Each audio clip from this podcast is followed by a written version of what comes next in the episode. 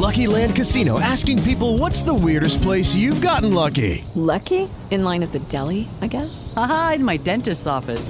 More than once, actually. Do I have to say? Yes, you do. In the car before my kids' PTA meeting. Really? Yes. Excuse me, what's the weirdest place you've gotten lucky? I never win and tell. Well, there you have it. You can get lucky anywhere playing at LuckyLandSlots.com. Play for free right now. Are you feeling lucky? No purchase necessary. Void where prohibited by law. 18 plus. Terms and conditions apply. See website for details.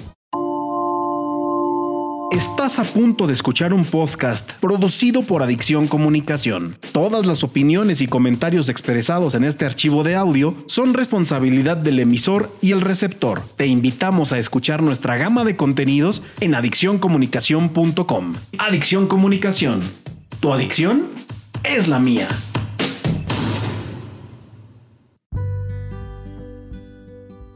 Programa feminista Voces de Sirenas. Thank you.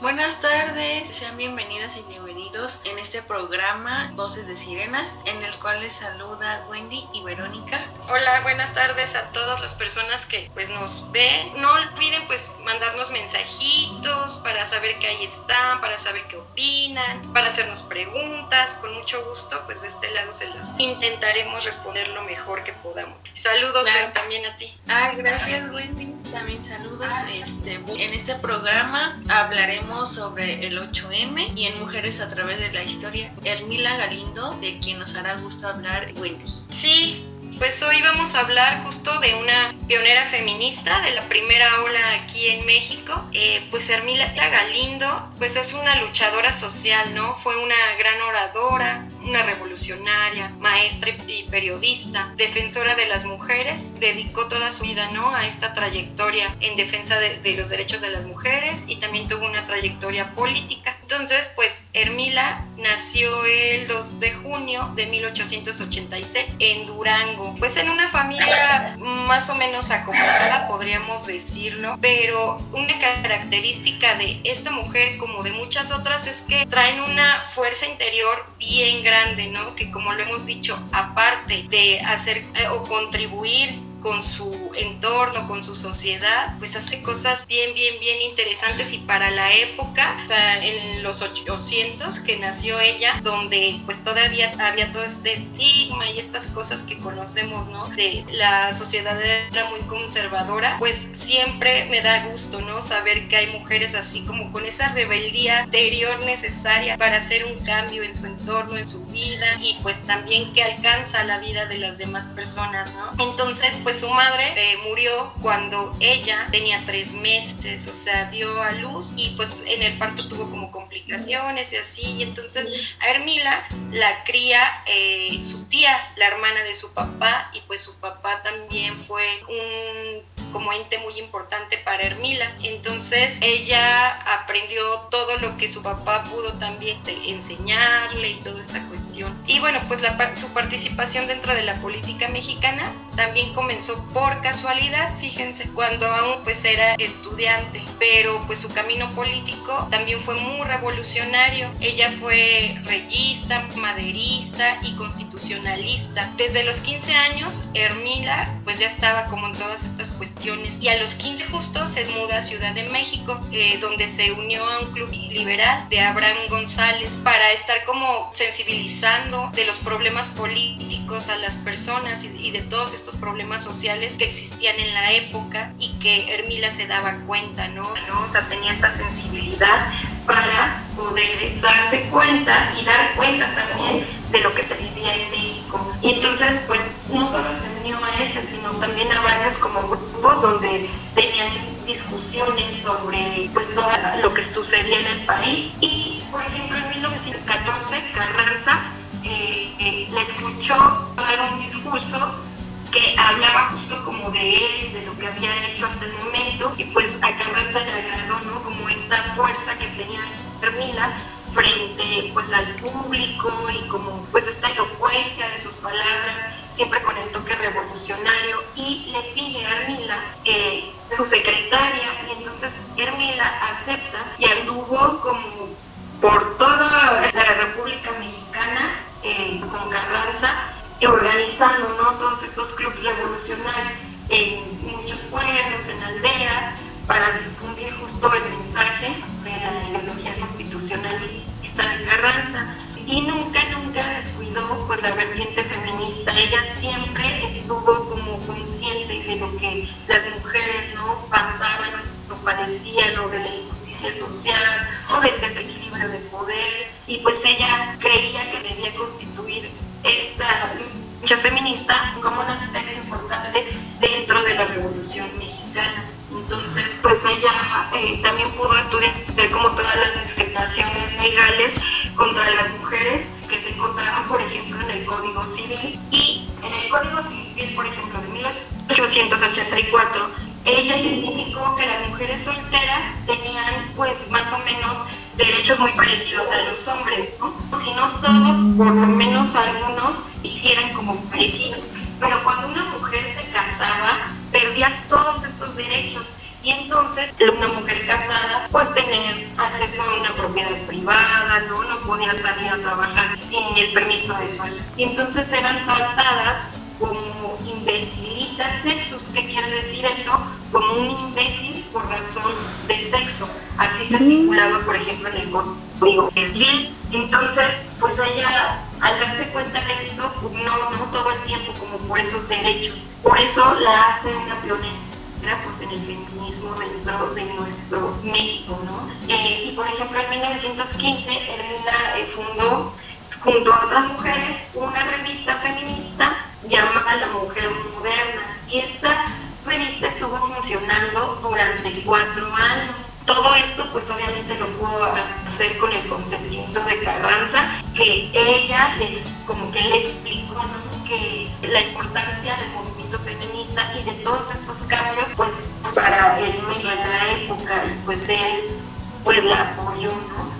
Eh, entonces Emila concentró pues cada vez sus esfuerzos en promover esa agenda feminista dentro de un ambiente político donde recordemos que la mayoría o casi todos pues estaban dominados por los hombres, ¿no? Lo cual pues a ellos, pues a los hombres de la época les causaba una indignación así tremenda, ¿no? La tenían así como una mujer súper peligrosa y también causaba indignación con las mujeres este, pues de su época, con las mujeres conservadoras. ¿Dónde hemos escuchado todo esto? Si es, todo eso sigue estando como actual en nuestra época, que tanto hombres como mujeres desafortunadamente pues eh, como, no quiero decir alienadas, pero pues de cierta forma, ¿no? Que piensan que esa construcción este, androcentrista, sexista, misógina, es la correcta, ¿no? Donde los hombres deben de tener esa dominación porque son más inteligentes, así dicen muchas o muchos, ¿no? Pero bueno, entonces ella logró que líderes así revolucionarios la apoyen. Y digo, mencioné eso no porque yo lo crea, ¿no? Que, de que las, los hombres son más inteligentes, por supuesto que no, sino porque son como, pues diálogos que traen muchos hombres que piensan que merecen ese, pues sí, ese poder ¿no? asignado de cierta forma y que tienen que ser los líderes. Y desafortunadamente me ha tocado escuchar a muchas mujeres pensar pues de una forma muy, muy, similar, lo cual es absolutamente pues desafortunado, pero pues bueno, es con lo que lidiamos, ¿no? En 1916 que se hizo el primer congreso feminista en México, en Yucatán, pues Hermila no pudo asistir, ¿no? Había otras mujeres como este Carrillo Puerto y demás que hicieron posible ese primer encuentro nacional feminista y Hermila mandó un discurso, un escrito, ¿no? titulado La mujer en el futuro y pues resultó ser una super bomba, ¿no? Porque declaró que la iglesia era un gran obstáculo mm. para el logro de los objetivos feministas en México. Mm, es algo real. Sí. La iglesia ha sido un gran obstáculo y pues lo siento, es como la realidad, ¿no? Y pues quien sea católica y todo eso es súper respetable, pero pues es la realidad igual, ¿no? La iglesia católica ha pugnado por limitar esos derechos de cierta forma y así lo hizo en esos entonces, ¿no? Entonces Armila en 1917 pues se presentó como la, primera candidata ¿no? a diputada de la Ciudad de México. Ella sabía que quizá no iba a ganar, pero quiso intentarlo como para hacer ver que, citábamos el derecho a ser diputados y el derecho al voto. Y aunque para su sorpresa ganó, pues toda la Cámara de Diputados, que eran hombres, dijeron que aunque había ganado, no podía ser diputada porque eso no estaba permitido, ¿no? Por ser mujer, obviamente. Todavía no alcanzábamos ese derecho. Y entonces, pues bueno, así pasó en ese entonces. Y la sangrienta desaparición pues, del régimen de Carranza, sabemos que fue asesinado, pues también marcó el final de la primera fase del movimiento feminista, porque como lo dije con anterioridad, ella pudo moverse mucho en todo y, meter la agenda feminista gracias también a que Carranza la apoyara como presidente, ¿no? No porque pues, tuviese él que dar permiso ni nada, pues porque era el presidente de ese entonces y entonces pues también vio como por este derecho de las mujeres. Y ya por último, pues 1952, Hermilia se convirtió también en la primera mujer congresista de la federación y pues vio realizado también el sueño de una reforma en el artículo 34 de la Constitución cuando Ruiz Cortines era presidente.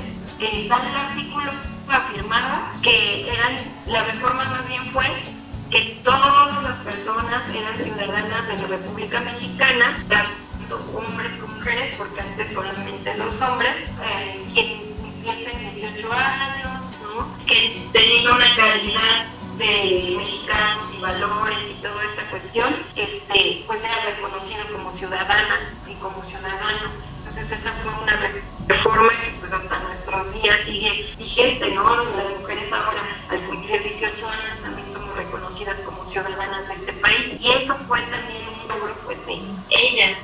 Y pues Hermila murió en 1954, poquitos años antes, un par de años antes de ver, ¿no? También este sueño de que las mujeres pudiesen alcanzar al voto y a ser votadas, a ser elegidas eh, para algún puesto eh, político aquí en México. Entonces, pues fue una mujer, como lo dije, revolucionaria, este, pues muy, rebelde, muy también inteligente. Una de las cosas que también se admiraba mucho en ella era su inteligencia y así lo reconocían. Entonces, pues eso es un poquito de lo que podemos saber de Milán Galindo y pues pionera ¿no? del feminismo también aquí en México. Y bueno, pues con eso vamos a hablar de la marcha justo del 8M, que viene muy ligado en la mano, si bien pero pues nos va a explicar eh, cómo surge y demás pues tiene que ver mucho ¿no? con el movimiento feminista y con el movimiento feminista en México,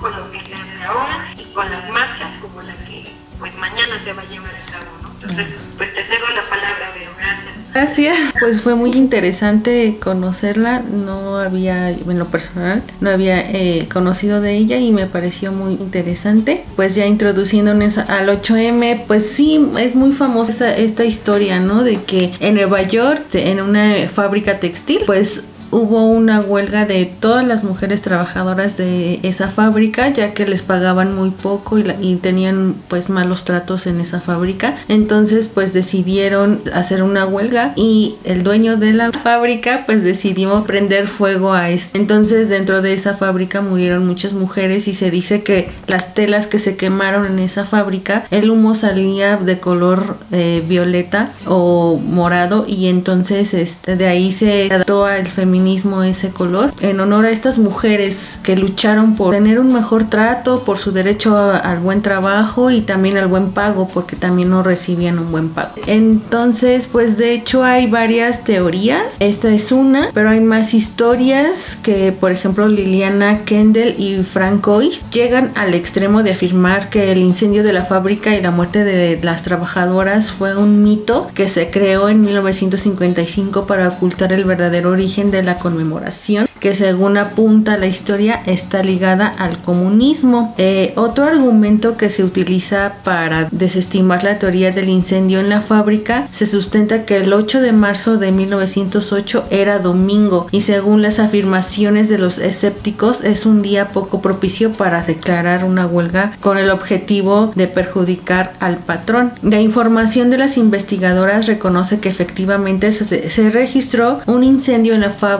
donde murieron muchas mujeres, la mayoría chicas inmigrantes de los 17 a 24 años, pero no fue el 8 de marzo, sino el 25 de marzo de 1911, días eh, anterior a la primera celebración del Día Internacional de la Mujer. Por otra parte, en relación a la manifestación, aunque las historiadoras aceptan que esta tuvo lugar, señalan que no fue ni el 8 de marzo de 1857 ni el 8 de marzo de 1908 como se suele pues referenciar, sino que fue el 27 de septiembre de 1909 cuando las empleadas del sector textil hicieron una huelga de 13 semanas en demanda de mejoras laborales, pero este acontecimiento tampoco es el origen de la celebración del 8 de marzo. Las historiadoras afirman que el mito que sitúa la manifestación del año de 1857 fue creado en 1955 para eliminar el carácter comunista que más tarde adquiriría el Día Internacional de la Mujer.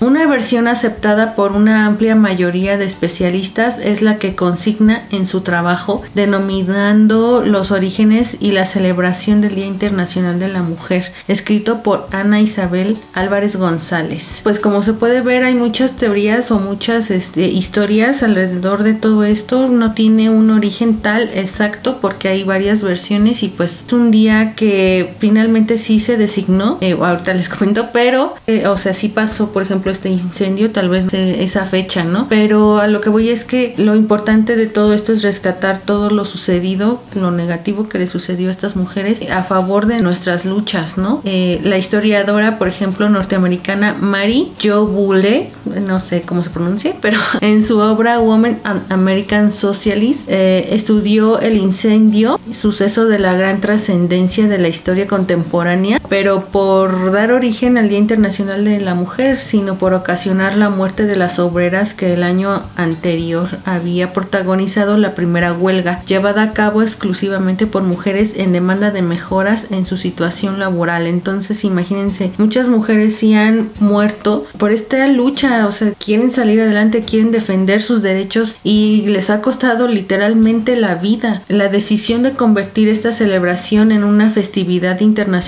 corrió a cargo de Clara Zetkin, líder del movimiento alemán de mujeres socialistas, pero la propuesta presentada por Clara Zetkin en la segunda conferencia internacional de mujeres socialistas, celebrada el 26 y 27 de agosto de 1910 para organizar la celebración de un Día Internacional de la Mujer, no era del todo todavía, pero pues ella estaba impulsando esto. Tenía un antecedente en el que inspirarse de las socialistas estadounidenses, de esto fatal este acontecimiento y el Partido Socialista Americano designó el último domingo del mes de febrero del día 28 de 1909 como Woman's Day eh, para reivindicar el derecho de las mujeres al sufragio. Hasta 1920 no fue aprobada pues este día, ¿no? Pues no se puede, pero sí tenemos la propuesta. Entonces para llegar a este día sí fue un proceso largo y un proceso complicado, pero pues se logró. El Día Internacional de la Mujer que tiene sus orígenes indiscutiblemente en el movimiento internacional de mujeres socialistas de finales del siglo XIX tenía como finalidad exclusiva promover la lucha por el derecho al voto de la mujer sin ningún tipo de restricción basada en el nivel de riqueza, propiedades o educación. La primera celebración del Día Internacional de la Mujer se produjo el 19 de marzo de 1911 y fue seguida en Austria, Alemania, Dinamarca ya como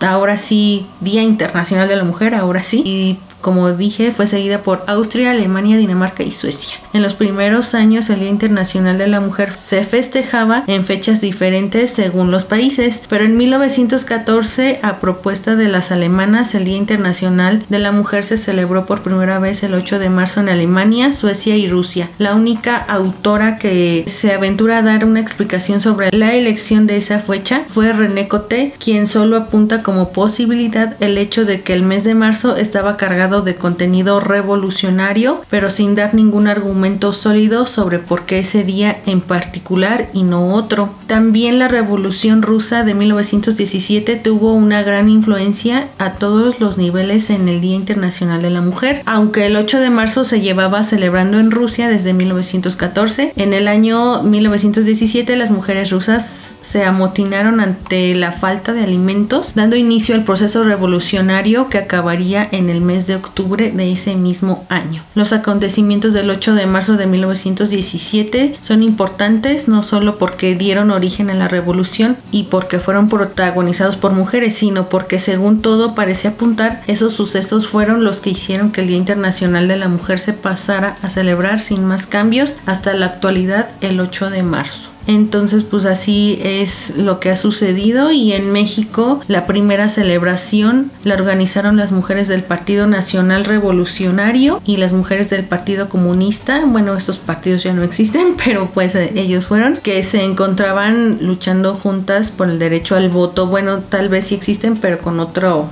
nombre actualizado, ¿no? Entonces fue en México y hoy en día pues estos actos pues se siguen siguiendo no en todos los países y así ha sido últimamente por la violencia que se ha vivido hacia la mujer. Pues aquí en Estado de México nos platicará Wendy qué se espera este 8M sí pero pues gracias no por darnos ese antecedente importante porque pues si bien pues mucho de la lucha feminista que conocemos es como pues europea este o estadounidense y demás, que es como lo más visible, pero no es lo único, no es lo que más nos llega, pero no es lo único, pues ha habido muchísimas mujeres organizándose ¿no? a través de la historia, pues estamos más bien latinoamericanas, ¿no? las afrodescendientes o las africanas o las mujeres negras y todo o sea, es una movilización mundial, ¿no? De muchísimas mujeres como pues eh, viendo, sintiendo en carne propia pues esta violencia machista, esta violencia que, ha sido ejercida a través de la historia de mayormente de hombres hacia mujeres. Entonces tener esos antecedentes es importante, me parece, pero muy, muy importante. Sí, yo también. Y, y pues aquí en el Estado de México pues es uno de los estados que tenemos dos alertas de violencia de género, ¿no? Entonces, también Toluca es uno de los 11 municipios con esta alerta. Quiere decir que estamos, como lo llaman muchas de nuestras hermanas, en un estado feminicida, desafortunadamente, en un estado pues omiso, eh, en un estado donde la realidad es que se hace muchísima simulación y donde al parecer pues la vida de las mujeres y hasta la muerte de las mujeres no importa. Esa es una realidad que nos atraviesa a muchas. Bien dicen que nos hacemos feministas con nuestra propia historia y pues la mayoría de nosotras hemos pasado pues por episodios de violencia, de algún tipo de violencia, pues la hemos vivido. Y es bien fuerte porque en mi andar justo, sobre todo cuando se dan eh, eh, pláticas, o alguna conferencia o demás, es impresionante que hay muchas mujeres que ni siquiera en algún punto logran o lograron porque pues, yo creo que hace muchos años me pasó vislumbrar que fuimos víctimas de violencia. Entonces, darte cuenta, saber sobre este tema y decir, de verdad, yo también he sido víctima de violencia machista, no lo puedo creer. Entonces, así le pasa a muchas mujeres, ¿no? Eh, porque pensamos que la violencia, pues, es como física, es la que más se ve, es la que pues más expuesta está, pero pues los tipos de violencia sabemos que son muchísimos y de muchísimas formas hemos sido violentadas desafortunadamente. Una de las circunstancias o de las así como vertientes más importantes para esta cuarta ola del feminismo que estamos viviendo mundialmente y mundialmente y después aquí ¿no? en nuestro estado es el silencio. ¿A qué me refiero con esto? Que anteriormente a las mujeres les costaba muchísimo más hablar. Nuestras abuelas, nuestras bisabuelas no hablaban de la violencia que vivían o que vivieron, no lo podían exponer públicamente porque no estaba permitido, así podríamos decirlo. Ponías, o sea, que vivías violencia, pues nadie te hacía caso, a nadie le importaba, porque todo eso privado que las mujeres vivían dentro de su casa, pues ahí se quedaba y la misma sociedad legitimizaba que el marido pues pudiera golpear a las mujeres porque pues eran sus esposas, así se estilaba, ¿no? Entonces esa es una de las mayores características que tiene esta cuarta ola, que las mujeres hemos podido romper el silencio y con ese silencio roto hemos podido salir a las calles y armarnos de valor para exigir nuestros derechos y para exigir que el Estado deje de ser omiso y para exigir que se nos tome en cuenta y para exigir que pare la violencia en contra de niñas y mujeres, ¿no? Entonces esa es una característica muy importante y el día de mañana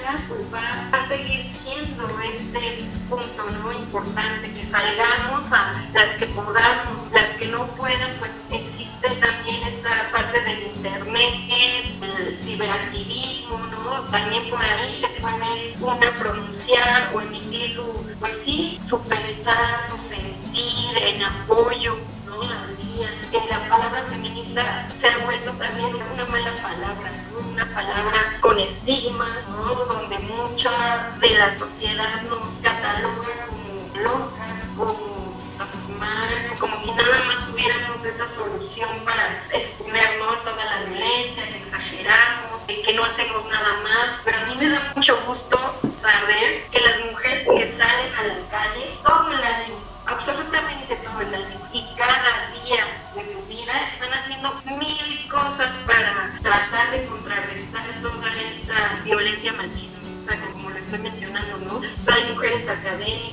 mujeres indígenas que están todo el tiempo en su comunidad, pues también haciendo mil cosas en pro de que las mujeres tengan una vida libre de violencia, mujeres estudiantes, o sea, mujeres profesionistas, eh, no, o sea, hay de todas las mujeres que nos podamos imaginar que hacen un millón de cosas pues para contrarrestar ¿no? todo esto. Y entonces, pues el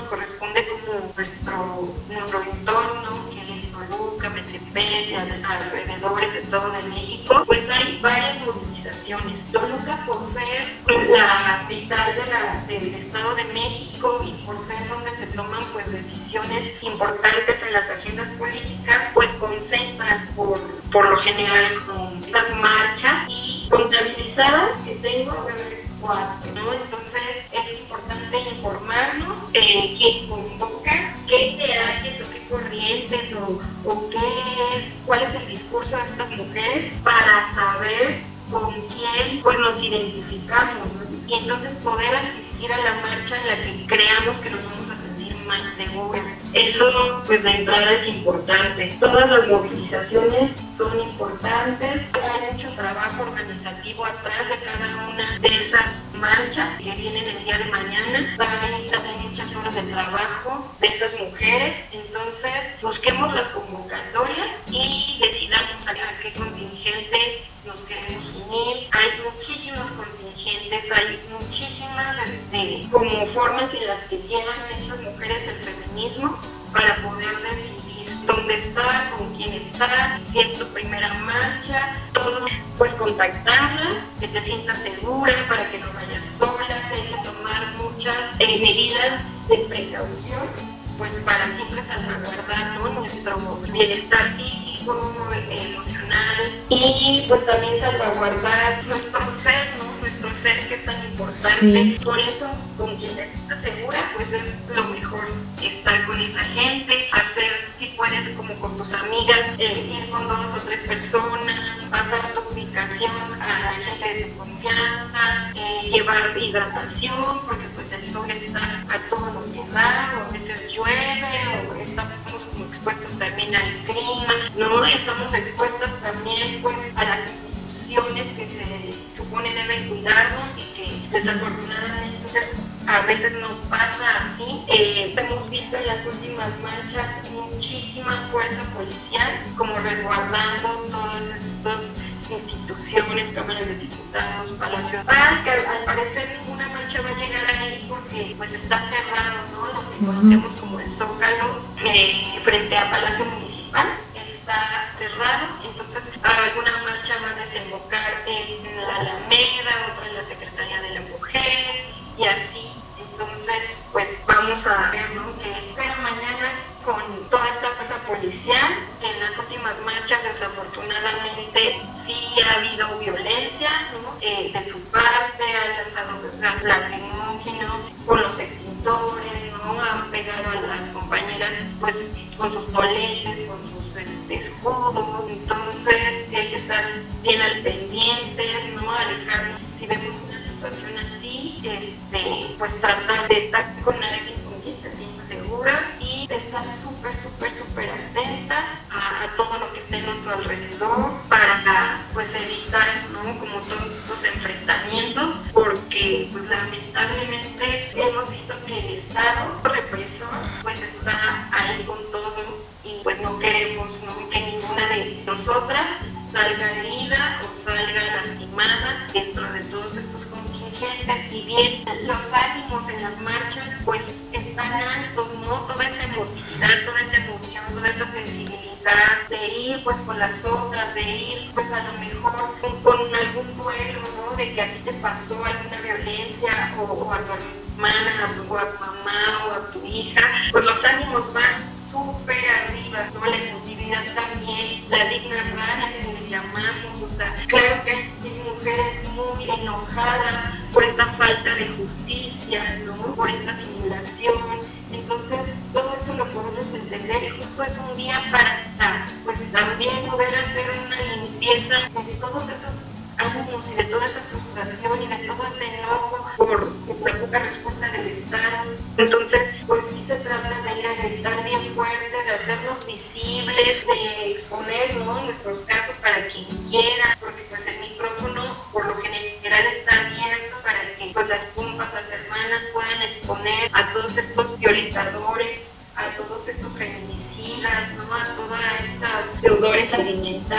todo lo que lleva la violencia contra las mujeres. Pues es un buen momento también de captar, de, como dije, hacerlos visibles para las instituciones como para este, la sociedad, que la sociedad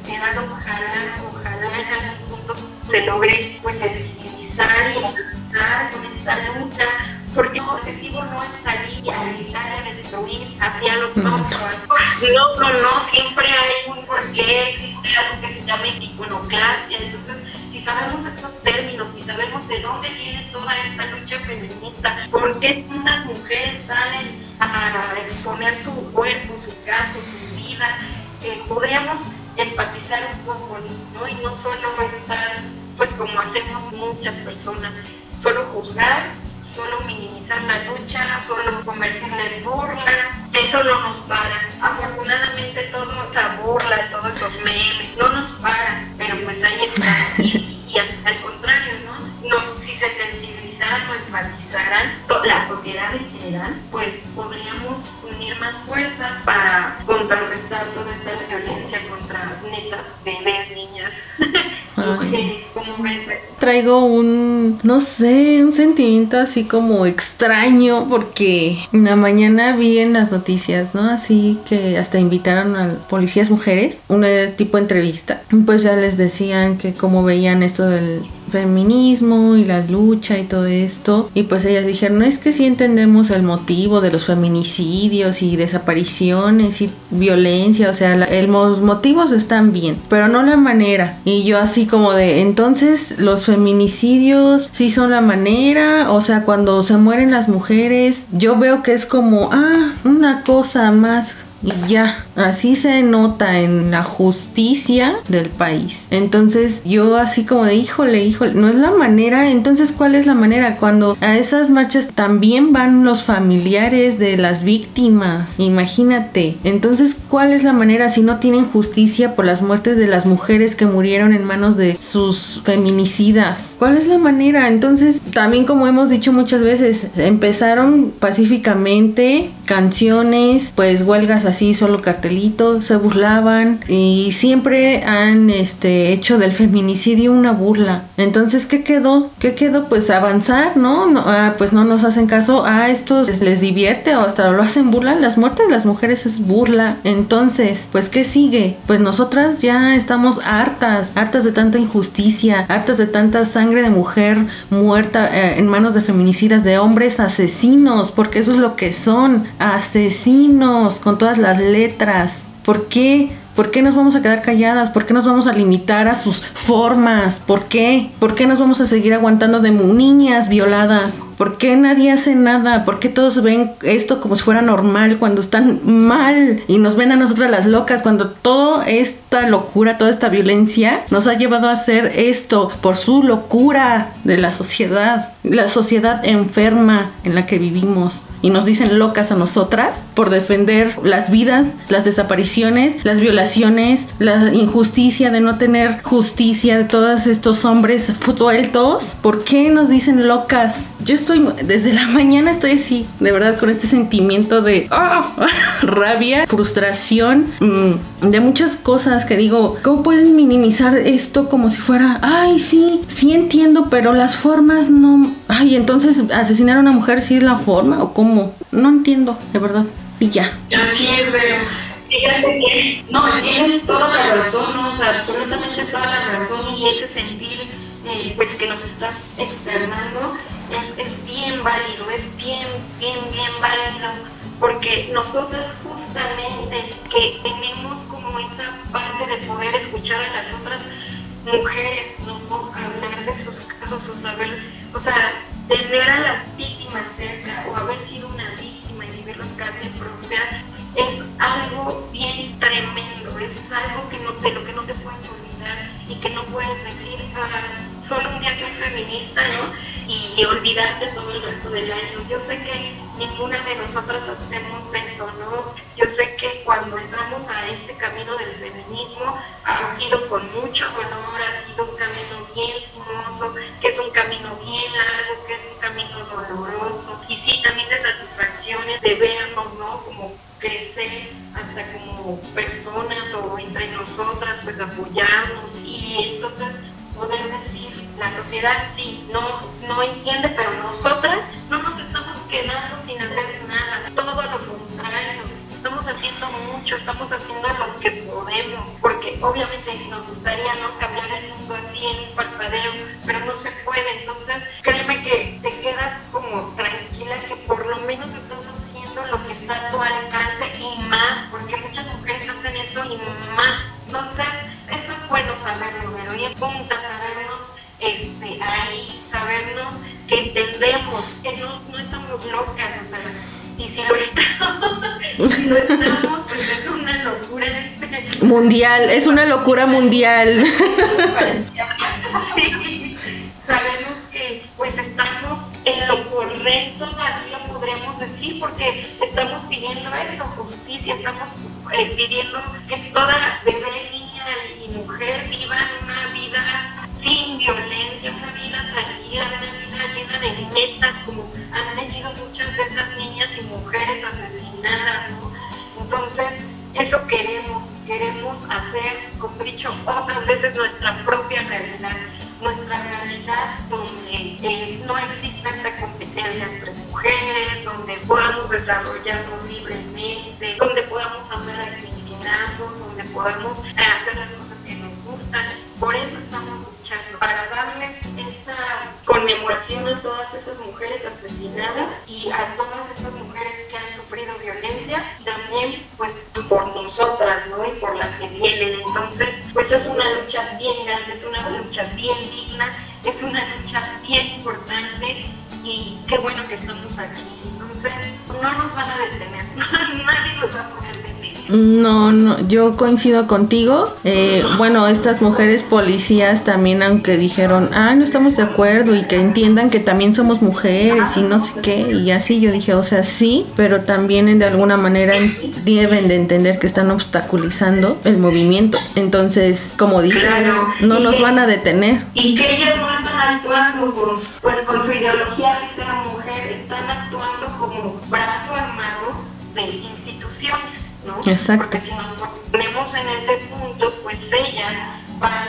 eh, pues cubiertas, van con sus escudos. Y nosotras. ¿no? Con cierto entrenamiento que nosotras, mujeres civiles, pues no tenemos, ¿no? Nosotros no vamos con armas, nosotros no vamos con nada, ¿no? Entonces, obviamente, si nos obstaculizan, ¿no? Si nos quieren detener, si, si quieren tratarnos como las instituciones, quieren hacernos sentir así como, ay, no, estas mujeres, ¿no? No, ya no permiten que pasen, no, están mal, etc. Pues obviamente que los ánimos se van, a, se van a ir hasta arriba y no somos violentas, ¿no? Somos agresivas, que es una respuesta biológica a toda la, violencia. ¿Qué quiere decir eso? Que estamos respondiendo a la violencia, podemos quedar de brazos cruzados. Entonces, si nos violentan, por supuesto que vamos a tener que, o sea, que responder y defendernos, porque ya no nos podemos quedar ni en silencio ni con los brazos cruzados, ni permitiendo ¿no? ser vejadas, violentadas. Así que, pues, que lo sepa el Estado, Exacto. que lo sepan las instituciones. Así es. Mientras sigan sin trabajar, pues las marchas no van a parar. Entonces, eh, sería que hiciesen su trabajo. y mira, nadie diría nada. Así es. Que la, la justicia se viera reflejada también, bueno, por último quiero comentar que también otros motivos de la marcha pues es eh, seguir a, a, al derecho al aborto y también a que se remunere eh, a las mujeres que están en su hogar, ¿no? Trabajando y pues como mujeres feministas pues estamos a favor de que se remunere este trabajo doméstico que pues que no se valora como tal y pues esas dos razones también van dentro de estas marchas. Así es, pero sí son pues puntos, ¿no? A tratar cuestiones que todavía no, no se han podido alcanzar porque como muchas cosas han sido naturalizadas, porque han sido transmitidas y aprendidas y socializadas, eh, el trabajo doméstico, el trabajo no pago, el trabajo en el hogar, pues ha sido como ese estigma, ¿no? De que le corresponde a las mujeres cuando pues no debe de ser así y quien quiera asumirlo, pues, sí, un pago, porque son muchas horas de trabajo. Y el aborto pues la interrupción ¿no?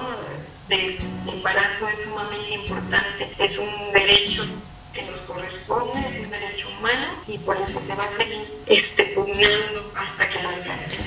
Así es, aunque nos veten de la iglesia. no nos importa, ni católica soy. Yo sí, pero, pero ya aunque nos ve pues, me veten, man. sí,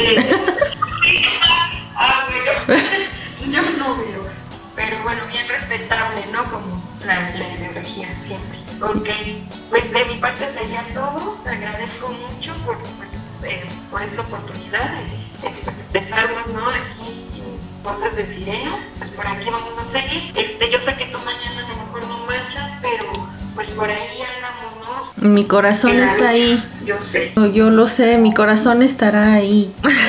fuerza, chicas, las quiero. Vale. Gracias, Vero. Seguimos entonces. Con fuerza. Un gusto estar. Bye. Bye.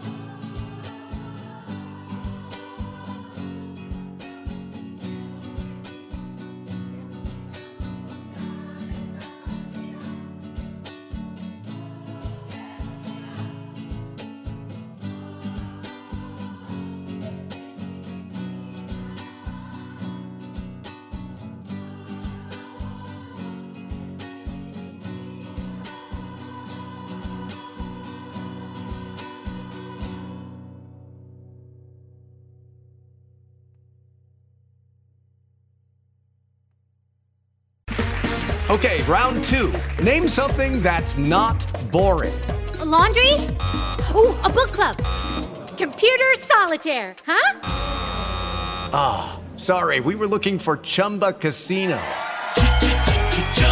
That's right. ChumbaCasino.com has over 100 casino style games. Join today and play for free for your chance to redeem some serious prizes.